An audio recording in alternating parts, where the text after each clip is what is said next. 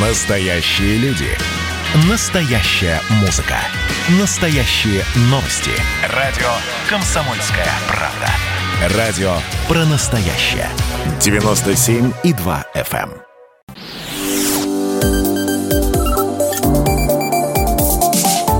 Что нового в союзное государство?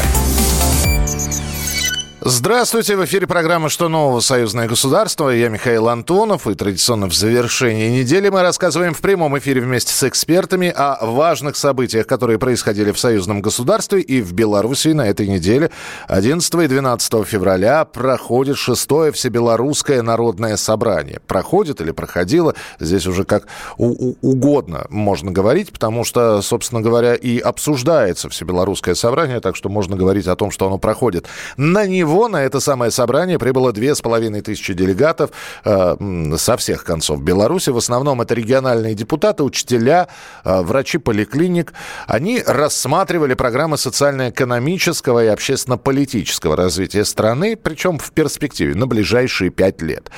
Президент Беларуси Александр Лукашенко еще до этого допускал, что именно участниками этого Всебелорусского народного собрания и предстоит э, решать судьбу ожидаемых поправок в в Конституции. Во Дворце Республики в Беларуси готовились к этим дням когда проходило собрание, довольно тщательно. Были усилены меры безопасности для предотвращения э, всевозможных провокаций. Ну и, конечно, главными событиями этих самых дней были выступления президента Беларуси Александра Лукашенко. Нам важны отношения с Евросоюзом, с которым у нас самая протяженная граница и высокая степень взаимозависимости экономического, социального, культурного и, наконец, политического характера. Не менее значимым вектором для нашей дипломатии являются страны так называемой дальней дуги, где важное место занимает близкий и дружественный нам Китай. При этом основным экономическим партнером – и стратегическим союзником была и будет наша Россия. Она нам не чужая, потому что там живут не только наши люди и очень близкие россияне, и прежде всего русский народ. Попытки организовать, информационно раскрутить там массовые протесты, а потом, возможно, синхронизировать их с белорусскими митингами – подтверждают нацеленность внешних сил, в том числе и на срыв интеграционных проектов. Но это был отрывок из одного из выступлений президента Беларуси Александра Лукашенко. А с нами сейчас на прямой связи из, со студией Союзного государства Алексей Авдонин, аналитик Белорусского института стратегических исследований. Алексей, я вас приветствую. Здравствуйте. Добрый день. Скажите, а выступление Александра Григорьевича, его э, слова, которые мы услышали сейчас, и вообще можно прочитать э, на многих интернет-ресурсах, что именно говорил президент Беларуси, вот это вот, это все-таки обращение к нации или расстановка приоритетов в Беларуси, в том числе это посыл э, соседям? Ну, однозначно, что э, площадка Всебелорусского народного собрания является не только э, тем диалогом, который идет непосредственно на э, внутреннюю публику. Однозначно ее отслеживают и внешние игроки, наши соседи, поэтому этот посыл, эти основные тезисы, в том числе касались и э, наших э, партнеров, наших соседей. И самое главное, это демонстрация того, что для нас э, ключевым приоритетом э, сейчас является однозначно это развитие, укрепление интеграционных э, связей с Российской Федерацией в рамках союзного государства, но и в том числе в рамках ЕС. А, мы знаем, что всебелорусское собрание вот это вот проходило, ну, после достаточно активного протестного движения, и вы наблюдая за тем, как проходило это собрание. Вы согласны с тем, что э, вот, вот это мероприятие это как компромисс? Ну, то есть э, хотели поговорить, давайте поговорим, давайте, давайте выскажем друг другу все, что мы хотим высказать, или все-таки это не совсем компромисс? Э, надо понимать, что само собрание, оно э, является как итогом э, тех диалоговых площадок, которые проводились начиная с э, октября месяца. Именно на них шел прямой диалог с представителями и оппозиции, с представителями госведомств разных слоев населения. На них вырабатывались основные предложения для собрания, и уже на собрании вот сейчас рассматриваются предложения с этих площадок с разных районов э, Беларуси и от разных коллективов, от разных э, представителей, в том числе и оппозиционных э, слоев, но в первую очередь оппозиции конструктивной, конечно же. Спасибо большое. Я напомню, что с нами на прямой связи был аналитик Белорусского института стратегических исследований Алексей Авдонин. Ну, а к тому, что было сказано на а, Всебелорусском народном собрании, мы обязательно еще будем возвращаться, потому что и сказано было многое. Ну и самое главное, э, реакция на сказанное, она наверняка последует. Э, более не политические новости, вернее, более мирные и отдаленные от политики, а наоборот, которые рассказывают о том, что мы продолжаем друг к другу ездить в гости. Э, долгожданная новость этой недели. Белорусы и россияне теперь могут не только летать на самолетах в Минск или в Москву, тем более, что это могут позволить себе далеко не все.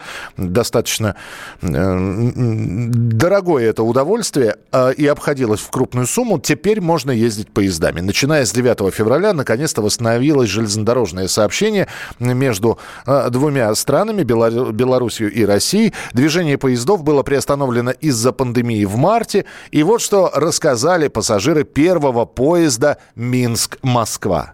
Мы несказанно рады. Мы ждали этого давным-давно. Сообщений было много, начиная с лета. Вот тогда-то, вот тогда-то, но ничего этого не было. И вот, наконец, наконец, мы крайне рады, потому что с Москвой у нас очень такие теплые и дружеские связи. У нас очень многие студенты там учатся, наши дети, да, и много родственников в России. Ну и э, беседовал с пассажирами первого поезда, восстановленного, возобновленного поезда Минск-Москва, журналист газеты «Союзная вещи» Дмитрий Воробьев. Дим, приветствую, здравствуй. Привет. Да. Михаил. Скажи, пожалуйста, во-первых, э, пере, ну, был ли аншлаг? Вот что самое главное. То есть проданы ли были все билеты и насколько там э, были заполнены вагоны этого поезда? Э, конечно, аншлаг был не то слово, потому что билеты поступили в продажу буквально накануне отправления первого поезда из Минска в Москву, и их раскупили меньше, чем за сутки. То есть э, я знаю, что белорусская железная дорога даже приняла решение прицепить к составу два дополнительных вагона. То есть э, приехало в первый рейс больше 200 пассажиров. Угу. А, контингент, опять же таки, э, э, россияне, белорусы, это, это люди, которые возвращались куда-то снова на, в Москву на работу или возвращались наконец-то, потому что им пришлось остаться в Беларуси на какое-то время. Кто эти люди? Очень много было студентов, потому что с 8 февраля э, вузы России перешли на офлайн обучение, да, и, ну, известно, что многие белорусские, ну, белорусская молодежь, да, выбирает для учебы именно наши университеты, и вот со многими, с кем я разговаривал, они как раз-таки все приехали на учебу, вот. Но также были те, кто работает в России, кто был удаленно, потому что в Москве сняли, да, обязаловку именно в части удаленной работы, да, теперь это рекомендательный характер, поэтому вот люди возвращались именно больше по делам. А, чистые ли поезда? То есть, во-первых, можно ли путешествовать с комфортом? А, потому что кто-то считает, что нам главное запустить поезд, а людям не до жиру, им главное уехать. Поэтому вот что касается комфорта. Ну, кстати, да, я тоже об этом спрашивал. Э, пассажиры все были довольны, говорили, что э, предпринимались все меры э, санитарной защиты, то есть, да, не работал даже вагон-ресторан, питание разносили по купе, э, ну, по местам, чтобы вот избежать этого массового скопления людей, то есть, как бы санитайзеры везде, маски, то есть, выдавались бесплатно медицинские, так что все у них было организовано достаточно на высоком уровне. Ну и финальный тогда вопрос. А проверяют ли справки? Может быть, требуют какую-то бумажку специальную, которая разрешает по, пути, по поездам, путешествовать поездом? Да, ПЦР-тест, он обязателен при посадке, то есть у пассажиров просили, он должен быть э, действительно не позднее 72 часов, то есть как бы его надо, надо сдать э, вот максимум за три дня, да, до поездки. Поэтому все это строго соблюдается, и тех, кого не было, то есть они просто не проедут в Россию, границу не пройдут.